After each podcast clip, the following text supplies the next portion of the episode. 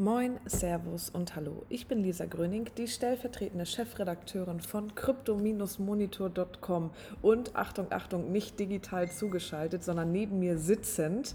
Also quasi analog zugeschaltet.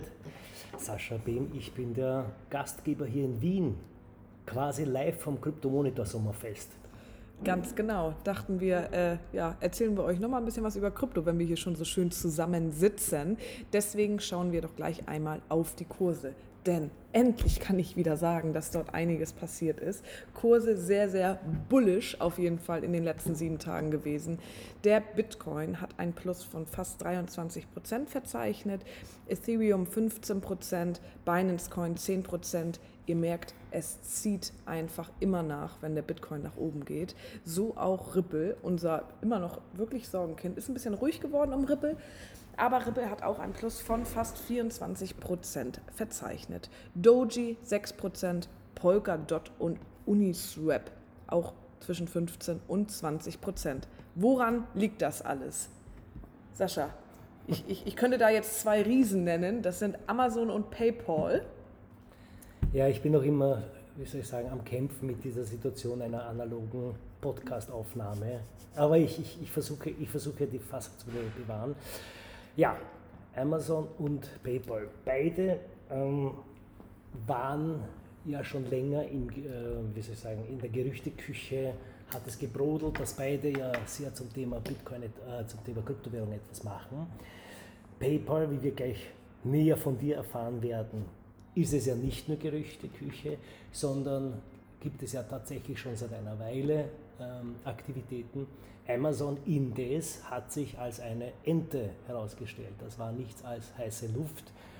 Umso äh, erfreulicher, dass der Bitcoin zuerst Gerüchte, Amazon steigt ein, dann nein, doch das Dementi, es ist doch gar nichts dahinter.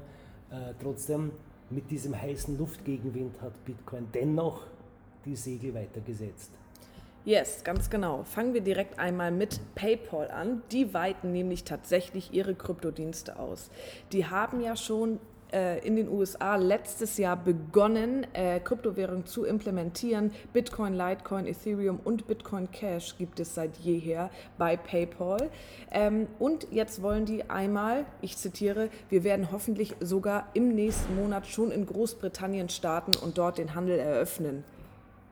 Ja, was heißt das? In UK geht einiges in Sachen Kryptowährungen. Wenn jetzt sogar dort PayPal ist, dann dauert es hoffentlich nicht mehr so lange, dass es auch nach Deutschland und Co. überschwappt. Ja, zum einen gilt die britische Finanzmarktaufsicht ja nicht wahnsinnig äh, kryptofreundlich. Das heißt, das ist ja jetzt nicht ganz unambitioniert, dieser, dieser, dieser Move. Auf der anderen Seite, und das schließt sich gleich der Kreis zum nächsten Thema, weicht man da mit den EU-Regularien natürlich aus. Ne? Wenn, man, wenn man jetzt mit After Brexit dort kokettiert. Äh, da sind wir beim Thema EU-Regularien. Da hat die Schweiz jetzt ein wenig vorgelegt, nämlich äh, morgen, ab 1. August, treten neue Gesetze in Kraft und das lese ich jetzt ab, weil das so wunderschön ist, das Wording. Bundesgesetz zur Anpassung des Bundesrechts an Entwicklungen der Technik verteilter elektronischer Register. Wenn man sich das jetzt noch mit einem schweizerdeutschen Idiom vorstellt, glaube ich, ist es eine pure Symphonie, dieses Gesetz. Jedenfalls geht es darum, dass ähm, rechtliche Rahmenbedingungen geschaffen werden, um die Blockchain-Industrie äh, ja, anzulocken. Und Schweiz gilt ja schon seit jeher als kryptofreundlich und, und hat, auch, ähm, hat ja auch die, die, die große, äh, den großen roten Teppich ausgerollt für äh, innovations- und investitionsfreudige Blockchain-Unternehmen. Ja, und jetzt mit diesem rechtlichen Rahmen wird noch weiter der Boden aufbereitet für diese Szene. Yes, ganz genau. Ebenso tut es JP Morgan, denn die haben ja erst gesagt, ach, Bitcoin ist alles Schwachsinn und Kryptowährungen wollen wir eh nicht. Und jetzt dürfen die Berater von JP Morgan tatsächlich ihre Kunden im Sinne von Kryptowährungen anfangen zu beraten und ihnen Portfolios zusammenzustellen. Das ist insofern ganz besonders lustig, weil der, der wir kennen alle Jamie Dimon, der CEO von ähm, äh, JP Morgan. Er hat ja 2017 noch Gift und Galle gespuckt in Richtung Bitcoin, es sei Betrug und he couldn't care less, glaube ich, war das Wording, das er verwendet hat. Und jetzt sagt er, naja, es interessiert ihn immer noch nicht, wortwörtlich, aber wenn, aber wenn sich Kunden dafür interessieren, dann, dann so quasi wird ihnen der Wunsch erfüllt.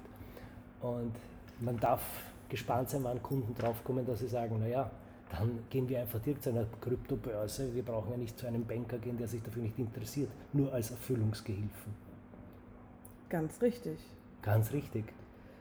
So, Sascha, ich finde, wir haben jetzt die Leute einmal abgeholt. Jetzt ja. können wir auch schon zum Bier rübergehen hier in Wien, das oder? Das wird nicht mehr lange dauern. Das dauert nicht mehr lange. Ähm, ja, in diesem Sinne, wir wünschen euch ein genauso fröhliches Wochenende, wie wir es hier haben werden. Wenn ihr möchtet, folgt uns doch einfach auf allen möglichen Social-Media-Plattformen, Facebook, Reddit, Instagram, Twitter oder LinkedIn. Und bis dahin, Happy Weekend. Schönes Wochenende.